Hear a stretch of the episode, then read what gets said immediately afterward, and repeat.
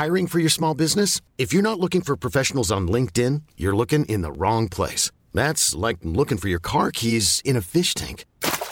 LinkedIn helps you hire professionals you can't find anywhere else, even those who aren't actively searching for a new job but might be open to the perfect role. In a given month, over 70% of LinkedIn users don't even visit other leading job sites. So start looking in the right place. With LinkedIn, you can hire professionals like a professional. Post your free job on linkedin.com slash achieve today. Bonjour à toutes et à tous, bienvenue dans le podcast Lasfer. Salut Big Rusty, j'espère que ça va. On va parler de Ramzat Chimaev et de la catégorie middleweight. Est-ce que c'est sa catégorie ou pas? Est-ce que c'est sa bonne catégorie? Parce que son entraîneur, Andreas Michaels, a, accordé une interview à ESPN. Et euh, on va dire que ça me rassure pas forcément, tu vois, la sortie qu'il y a eu où notamment le coach dit pour Ramzat, l'enfer, c'est le weight cutting, alors que depuis le début, il y a quand même ce qui a été fixé par son coach, sa team, c'est d'abord la ceinture euh, welterweight, ensuite le titre middleweight, et puis ensuite on verra euh, si on s'aventure ou pas chez les light heavyweight. Mais en tout cas, il y a cette option des trois catégories pour eux, avec quand même la moins de 77 qui était à faire en priorité. Et là, on a l'impression que ce qui s'est passé à l'UFC 279 a un peu tout chamboulé. Donc c'est un peu particulier pour quelqu'un d'aussi au profil que Ramzat Chimaev, Big Rusty, générique. Soit.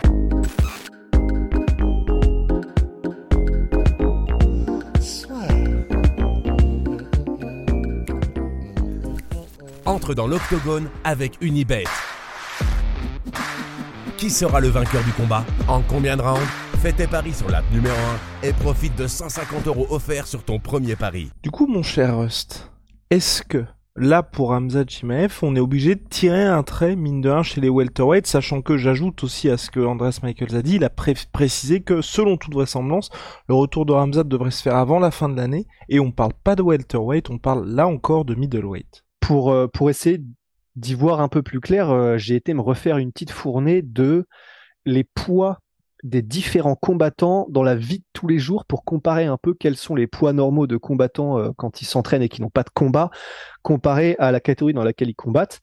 Et bah, si on se fie aux 90 kilos environ que, que, que qu'a l'air de faire Hamzat dans la vie de tous les jours, il y a une photo où il faisait 90 kilos et il était totalement hors combat et c'était il y a genre euh, peut-être un an, un truc comme ça, euh, quand il était sur le point de revenir, il me semble. Et euh, il était à 90 kilos, ce qui est le poids à peu près normal pour des welterweight qui cut bien. C'est-à-dire que c'est à peu près 90 kilos où ces eaux-là, c'est le poids naturel de des gars comme Ousmane ou des gars comme Gilbert Burns. Donc pour des welterweight, c'est pas c'est pas inhumain, c'est ils font un bon cut, mais c'est pas déconnant qu'ils soient à 90 kg dans la vie de tous les jours. Les middleweight, généralement, c'est plutôt aux alentours de 100 kg qui sont dans la vie de tous les jours. Ça fait quand même une, bonne différence. Il y a des exceptions.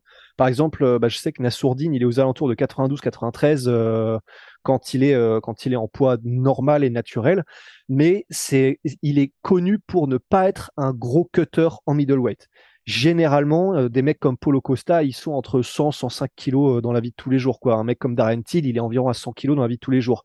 Euh, Adesanya, c'est pas un gros cutter non plus. Et il est à peu près aux alentours du poids de Nassourdine euh, dans la vie de tous les jours. Là où je veux en venir avec tout ça, et c'est bien de pouvoir avoir un petit peu des, différents combattants, bah, c'est que effectivement, ça doit pas être impossible pour Ramzat de, de cutter peut-être différemment et peut-être un peu mieux pour être sûr d'être dans les clous. Alors, on sait qu'il a toujours eu du mal à cutter parce que au Brave, il galérait, il a galéré dans des combats précédents à l'UFC, même si c'est vrai. Euh, tu vas me dire s'il y a une information que j'oublie, mais quand il était sur la Fight Island et qu'il a fait ses tout premiers combats à l'UFC, il a combattu en middleweight d'abord et une semaine plus tard en welterweight. Alors euh, peut-être qu'il y avait quelque chose euh, Peut-être qu'il était moins lourd à ce moment-là de toute façon. Peut-être que je ne sais pas, peut-être qu'il y a eu des circonstances qui ont fait que, mais en tout cas, il semblerait donc qu'il ait parfaitement réussi son cut et que je crois pas qu'il ait eu besoin même de prendre la serviette ou quoi que ce soit quand il était sur la Fight Island. Donc en fait, je suis clairement pas un pro du weight cutting. Il faudra demander euh, effectivement voilà à des, euh, des, spécialistes comme euh, Clément Marcoux, Nicolas Haute. Mais ce que je sais, c'est que a priori, ça a pas l'air d'être une galère insurmontable. En fait, ça a juste l'air d'être peut-être se mettre différemment à sa perte de poids, peut-être engager des gens qui sont un peu plus, qui sont peut-être un peu plus à même de lui faire un truc sur mesure, je sais pas. mais pour moi, il a largement sa place en welterweight en fait pour l'instant. C'est-à-dire peut-être que quand il progressera et qu'il prendra de la carcasse, bah peut-être que là, ça deviendra de plus en plus difficile. On sait que des gars comme Max Holloway, même s'il reste encore en featherweight, ça devient de plus en plus dur et harassant et compliqué pour son corps. Mais là, a priori, enfin, euh, Ramzat, il n'y a rien qui contre-indique. Après, moi, je serais, serais très curieux de le voir en welterweight, euh, en middleweight, pour la simple et bonne raison que pour l'instant, ça a été dur contre, euh, contre Gilbert Burns, mais je serais très curieux quand même de voir comment est-ce qu'il peut faire en, middleweight et est-ce qu'il peut est-ce qu'il peut faire ce qu'il fait contre 95% des gens en welterweight en middleweight? Sachant que du coup, euh, peut-être que là, par exemple, contre Kevin Holland, si le combat s'était éternisé, ça aurait peut-être été compliqué parce que, euh, quoi qu'il a pas l'air de forcer beaucoup sur son wake-up, mais s'il avait dû forcer beaucoup, comme ça est le cas depuis euh, ses, autres combats, ben, peut-être que ça jouait sur son cardio. Peut-être aussi que le fait que dans son combat contre Gilbert Burns, le troisième round était plus compliqué, peut-être que le, le, wake-up a joué aussi. Donc, tu vois, oh, je sais pas pour toi, mais pour moi, middleweight, ça serait une, ce serait une bonne KT, ne serait-ce que pour voir un Hamza dont on sait qu'il galère pas autant à côté et donc qui arrive encore plus plein d'énergie et en pleine forme, ce qui irait bien avec son style euh, très dépensier pour le coup en énergie, tu vois. C'est ce que je suis en train de me dire en fait. Je suis en train de me dire que à la manière d'un Robert Whittaker qui a toujours été très très, très wow, très, très carré au cours de sa carrière, c'est peut-être plus sa catégorie naturelle chez les middleweight. Et je pense que ce qui va se passer aussi, et c'est pour ça qu'à mon avis, euh, mine de rien, hein, vous rendez-vous compte, hein, la carte a été complètement chamboulée de l'UFC 279 pour qu'il y ait toujours Ramzat. Ils l'ont fait en catchweight et pas dans la catégorie welterweight, alors que ça aurait pu moyennant une grosse amende, mais il n'a pas eu non plus d'amende Ramzat Chimaev. Je pense moi que l'UFC a vraiment envie que ce soit une future superstar pour l'organisation et je pense aussi que cette volonté claire là de pas faire ce qu'ils font, ce que l'UFC a fait pour plein d'autres athlètes, à savoir directement vous le remettez dans le bas dans la catégorie où il a manqué le poids pour être sûr que le mec est une assurance et qu'on va pas avoir ce même problème et vous le pénalisez un peu, en gros la prochaine fois vous mettez en ouverture de carte ou main event des prélims comme ils ont fait pour pas mal de mecs, bah cette fois-là, il y a ce côté, on le met en middle, je pense, pour se dire, on se laisse toutes les options possibles ouvertes avec Ramzat Chimaev. Quand je dis ça, bah mine de rien, il y a deux combats qui arrivent là pour la ceinture chez les welter et chez les middleweight, que ce soit Cameron Ousmane versus Leon Edwards 2 ou Alex Pereira contre Israël Adesanya 3, première fois en MMA, c'est deux combats où pour les catégories, bah il y en a un, le champion vient de perdre sa ceinture, et l'autre pour Adesanya, c'est quand même très incertain au regard du résultat. Et je pense que l'UFC, ils se disent, Ramzat Chimaev, on est un peu près sûr que le gars va être champion. Euh, la seule question, c'est contre qui et dans quelle catégorie en premier il va être champion et surtout quelle catégorie il va avoir besoin d'être dynamisé en premier. Sachant que je pense, hein, tu vois, si Israël Adesanya venait à battre Alex Pereira, peut-être que l'UFC va attendre un peu. Enfin, peut-être que l'UFC va justement précipiter Ramzat parce que une fois que en gros, si Adesanya bat Alex Pereira, il n'y a plus personne pour lui chez les middleweight puisqu'il a nettoyé la catégorie. Donc qu'est-ce que vous faites? Bah vous ramenez Ramzat. Imaginons qu'il batte Polo Costa. Vous faites Polo Costa Ramzat. L'avantage c'est que si Polo Costa gagne, Pereira Costa 2, ça fera beaucoup de sous. Si Ramzat gagne, on sait qu'il est bon pour les middleweight puisqu'il a battu un top contender. Et en plus, le Ramzat contre Adesanya, tout le monde veut le voir. En tout cas, moi j'ai envie de le voir. Mhm.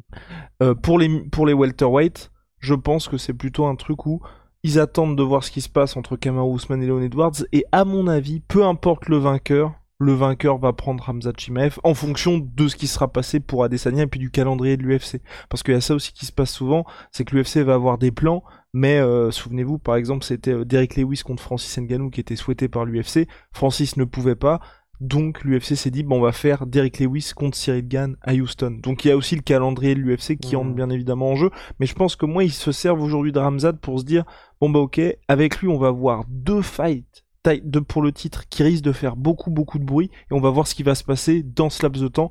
D'abord en novembre, et puis vraisemblablement en mars 2023 pour la revanche entre Ousmane et Leon Edwards, Big Rusty. Ouais, absolument. En fait, moi, la seule... Euh, incertitude et doute que j'ai pour Ramzat en middleweight, c'est que si effectivement, donc là il a l'air, si ça n'a pas changé depuis euh, un peu moins d'un an, il est donc effectivement à ce qu'on disait euh, aux alentours de 90 kilos. Ce qui me fait peur en fait, c'est qu'avec son style très porté sur la lutte, ben la raison pour laquelle Nassourdine et Israël Adesanya sont aussi légers, dans leur catégorie qui sont les middleweight, c'est parce que eux sont des strikers et qu'entre guillemets, c'est pas forcément si important. Hiring for your small business? If you're not looking for professionals on LinkedIn, you're looking in the wrong place. That's like looking for your car keys in a fish tank. LinkedIn helps you hire professionals you can't find anywhere else, even those who aren't actively searching for a new job but might be open to the perfect role. In a given month, over 70% of LinkedIn users don't even visit other leading job sites. So start looking in the right place. With LinkedIn, you can hire professionals like a professional. Post your free job on linkedin.com slash achieve today. S'il y a un déficit de poids comme ça le jour du combat, alors c'est s'ils se font attraper, probablement que c'est plus compliqué pour eux, parce que les gros lutteurs, forcément, vont les immobiliser, les neutraliser, etc. Mais euh, bah, c'est surtout que du coup, ils ont un avantage de rapidité, un avantage de mobilité à être plus légers. Pour Ramzat, du coup, en fait, je serais très curieux parce que si c'est en mode lutteur qu'il arrive en middleweight, mais en étant aussi léger, bah pour le coup, le Polo Costa versus Ramzat, si Polo Costa fait euh, genre 100 kilos euh, le jour, enfin, attends, combien il avait pris là la dernière fois euh, Il était parti de 84. Quand, il est aux alentours de 97-98 kilos, Polo Costa. Ouais. Le jour du combat? Oui. Ouais. voilà. Et ça, c'était notamment le, officiellement, officiellement, ça avait été mesuré contre Yoel Romero puisque la commission athlétique de Californie pèse légal le jour du combat et il était même plus lourd que Yoel Romero. Voilà. Voilà, donc c'est-à-dire que c'est un mec qui gagne, euh, je sais pas, 13-14 kilos euh, en 24 heures le, avant le jour du combat. Tout va bien. Tout va bien, c'est tout tout est normal. Je serais quand même très curieux contre un gars, par exemple, comme Costa, mais on pourrait étendre un petit peu la réflexion à Vettori, même s'il est un peu moins master, mastoc et mastar que Costa. Mais contre des gars qui sont monstrueux, déjà en défense de lutte et en lutte, et qui sont très lourds le jour du combat, et donc qui seraient beaucoup plus lourds que Ramzat le jour du combat, bah en vrai, ça pourrait quand même poser des problèmes. Et même un mec comme Pereira, qui est un striker, mais qui arrive monstrueusement lourd le jour du combat aussi, bah certes, c'est un striker, mais est-ce que c'est pas compliqué quand même à naviguer pour un lutteur, même, même un lutteur du calibre de Ramzat, qui arrive en, donnant quand même un gros différentiel de poids? Alors je sais qu'il y a, y a pas mal d'écoles par rapport à ça et euh, qu'il y a plusieurs courants. Il y en a qui disent que euh, en réalité, de toute façon, la, la différence de poids n'est pas forcément aussi importante parce que le différentiel technique est, suffisant euh, entre des gars comme ça. Mais et il y a donc le deuxième courant qui est que bah non, effectivement, euh, enfin chaque chaque kilo compte et en particulier quand tu fais euh, des sports comme la lutte et où tu dois bouger, utiliser beaucoup, même si c'est c'est que de la technique bien sûr, mais tu dois quand même beaucoup utiliser aussi ta puissance et ta force. Ben du coup, je serais quand même très curieux de voir ça parce que c'est, je, n'ai aucune assurance par rapport à ce qui se passerait. Et franchement, quand on en a déjà parlé vite fait, tu vois, mais quand on voit euh, Romero qui n'a pas été capable de mettre Costa au sol et pourtant il a essayé, c'est pas les mêmes lutteurs, c'est pas le même style, c'est pas la même volonté acharnée de te mettre au sol comme Ramzat ou comme un, un gars comme Habib avait pu le faire. Mais ça pourrait quand même être sacrément compliqué.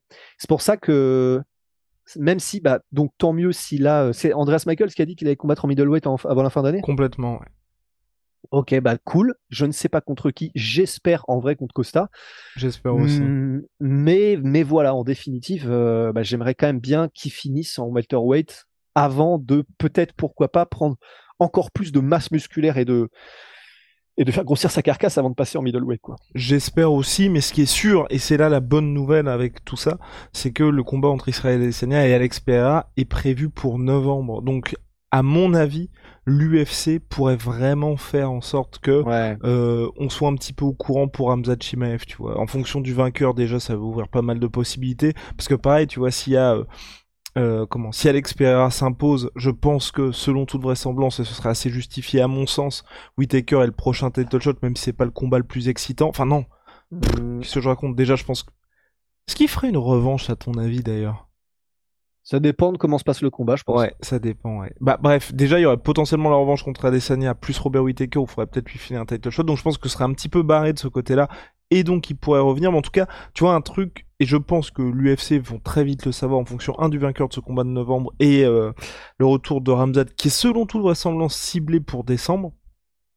Dire, est-ce que le gars là pour les prochains mois, en tout cas grosse échéance, va être chez les middle ou alors va être chez les welterweight parce que c'est ça aussi et c'est ce que Ross voulait dire, ce qui est un peu compliqué je pense pour euh, Ramzat aujourd'hui, c'est qu'il est dans une situation où tu fais le yo-yo un petit peu. Donc Ouais. forcément, il peut pas être trop lourd, il peut pas être trop léger non plus, parce Eh qu'il bah y a toujours des opportunités dans ce dans middleweight, voire même au-dessus plus tard. Mais c'est pour ça, et je pense que pour l'instant, il fait le yo-yo parce que, à part Gilbert Burns, il a mitraillé tout le monde en fait. Donc euh, c'est vrai que jusqu'à présent, à part donc contre Burns, t'as aucune raison vraiment de te prendre la tête puisque t'exploses tout le monde. En vrai, c'est cool quand même tout ça. On a vraiment des problèmes de. On est Non, mais bien. on, on a des problèmes de riches parce que ce serait pas aussi marrant peut-être s'il n'y avait pas eu la performance contre Gilbert Burns. Parce que s'il avait éclaté Gilbert Burns comme il avait éclaté tout le monde, ça aurait été cool, ça aurait été excitant de voir peut-il le faire avec euh, Costa, tout le monde, euh, Ousmane, machin. Mais bah là, ça rajoute un peu de sel parce que il a refait une dinguerie contre Kevin Holland, même si c'était favorable. Mais bah, il y a quand même des questions qui ont été posées et donc euh, bah, c'est cool. Enfin, on, a un, on a un scénario complexe. Ah mais je pense Mais- qu'il aurait eu son, je pense qu'il aurait pas eu Nate Diaz. Je pense que directement il aurait eu le title shot. Oui, oui, c'est très fort possible. Mais, mais pour la fin d'année, euh, est-ce que ça aurait pas pu être un plan de l'UFC exprès, pas même par rapport à Nate Diaz, de prévoir évidemment qu'il exécute Nate Diaz, ça c'était le plan de l'UFC, mais sans trop de dommages pour qu'il soit prêt pour la carte justement de Adesanya versus Pereira pour le mettre en middleweight contre quelqu'un. C'est en novembre Adesanya Pereira. Novembre, pardon. Ah, pour la carte de novembre. Alors la carte de novembre, elle a l'air bouquée. Elle a l'air bouquée. Je ne sais pas ce qui peut se passer, mais c'est vrai que ce serait formidable. Là, personnellement, moi, je pense que avec euh, donc ils ont Wiley Esparza, euh, Adesanya Pereira, Michael Chandler, Dustin Poirier. Oh, Big Rusty. Euh, donc ça fait trois, tu vois, trois combats de gros gros calibre. Ils ont déjà, ça fait quoi, deux trois semaines qu'ils ont lancé la vente. Donc Ouais. je me dis, C'est euh, vrai que c'est Mais par pas- contre, ce serait parfait. Franchement, honnêtement, là, Bah ça ouais. fait partie de ces trucs où avec Rust, on en parle souvent. C'est euh, l'UFC, il y a plein de fois, il manque des occasions de construire les trucs. Mais comme il l'avait fait pour Pereira Strickland, où les deux étaient sur la même carte que Pereira Canonier, là, il pourrait faire ça. Parce qu'avec Adesanya... Euh... Oui, pardon?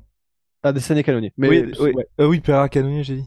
Oui, Ouais. Adesanya Canonier. Ce serait formidable. Franchement, parce que que ce soit Ramzat, que ce soit Polo Costa, c'est ça l'avantage, c'est que les deux Polo vont allumer tout le monde. Ben ouais, mais c'est pour ça. Et ben alors là, ah non, c'est vrai. Parce que dans l'interview qu'a donné Paulo Costa à Ariel, il y a un moment donné, là, il y a quelques jours, à un moment donné, il monte sa main, il fait Bon, bah, moi, je suis encore en train de récupérer de ma main. Donc, euh, ah merde, donc il serait peut-être pas prêt. Ah, peut-être pour novembre, hein. peut-être pour novembre en vrai. Mais ouais, ce- non, non, ce serait, ce serait archi parfait, quoi. Novembre, décembre, à voir. En tout cas, euh, Ramzat Chimaev a le choix du roi. mais, mais, et pour finir sur ce podcast, parce que je sais qu'effectivement, ça commence à être long, mais quand même, putain, c'est, c'est le boulevard de la mort en vrai euh, le, pour Ramzat les middleweight quand on y pense. hein. Parce que Robert Whittaker, bon courage. Ah, mais c'est Costa, c'est pour bon ça. C'est pour ça qu'il a dit non, je veux pas l'affronter, il est gentil. Ouais, ouais, ah bah ouais, moi je l'aime bien, c'est mon copain Whittaker. Ouais. Mais, Après, je pense euh, qu'elle sera facilitée pour lui la route vers la ceinture. Je pense qu'on a un, enfin, tu sais, c'est en mode Pereira, je pense. Peut-être, mais bah, si ça c'est comme ça que ça se passait, euh, il récolterait pas mal de, de- d'insultes et colibés. Mais, parce qu'en fait, il y a, il y a qui du coup là qui serait archi chaud? Mais parce que déjà, rien que Whitaker, Costa et même Pereira, quand on a dit que le mec faisait littéralement 500 kilos euh, le jour du combat, Ouais. franchement. Mais même un Vettori, que- hein. Et c'est ça, même un Vettori. Et c'est pour ça que euh, en vrai, maintenant qu'on a eu la petite piqûre de réel, euh, disons relative, mais parce que voilà, il a pas pu faire ce qu'il voulait avec Gilbert Burns, bah, contre des mecs qui euh, font 100 kilos le jour du combat, putain, euh, et qui ont et qui ont une très bonne technique de défense de lutte. Bah, Pereira, par contre, je pense que ça se passe bien pour lui. A priori. Peut-être. hein. Bah non, mais c'est encore chaud. qu'il n'arrive pas à le finir, tu sais. C'est ça. Qu'il arrive pas à le finir et qu'il arrive pas à le mettre au sol non plus. Parce que ouais, ouais, sinon c'est chaud. hein. Sinon c'est chaud. Le canonnier, à la limite, je, je, je vois Hamzat quand même le dominer. Oui. Whitaker très chaud, Adesanya très chaud, Pereira très chaud. Ouais, ça va. Oh. Euh, Bronson, ça peut être chaud, mais euh, Non, ça devrait le faire. à- Parce que bon, c'est quand même un gros lutteur, Bronson, mais Ouais. j'aurais tendance à mettre à cette partie de la carrière, j'aurais quand même tendance à mettre euh, Ramzad, Costa, énorme difficulté, je pense. Strickland, il peut en faire son, il peut en faire son, son sandwich. Hermanson, ça peut être chaud, mais je mets à la limite Ramzat. Euh, D'ailleurs, on, les a vus tous les deux se combattre en lutte. À l'avantage, c'est tourné à l'avantage de Ramzat. Darren Till, ils sont potes. Et puis pour le reste, bon bah voilà, ça, ça pourrait être intéressant aussi, mais c'est surtout les dix premiers qui nous intéressera vu où il en est. Mais voilà, enfin ouais, middleweight, euh, voilà, je, je pense qu'il va y avoir des Du grabuge de fer là, ouais ouais. Pas si simple, Big Rusty, Big Shot à MySweet, puis MySweet Protein, moins 38%, 33% sur tous mes protéines avec le code la sueur. See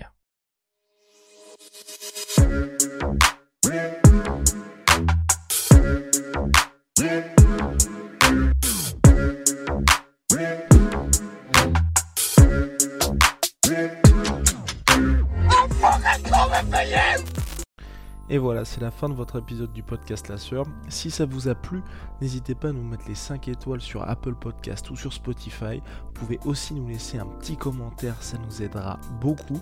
Et si vous voulez aller plus loin avec nous, vous tapez La Sueur sur toutes les plateformes ou sur les réseaux sociaux, vous nous trouverez. Et là, vous nous écoutez très certainement en audio. On est aussi en vidéo sur YouTube, mais également sur Snapchat. Là encore, vous tapez la et on sera là. Merci de votre fidélité et à très vite pour de nouvelles aventures.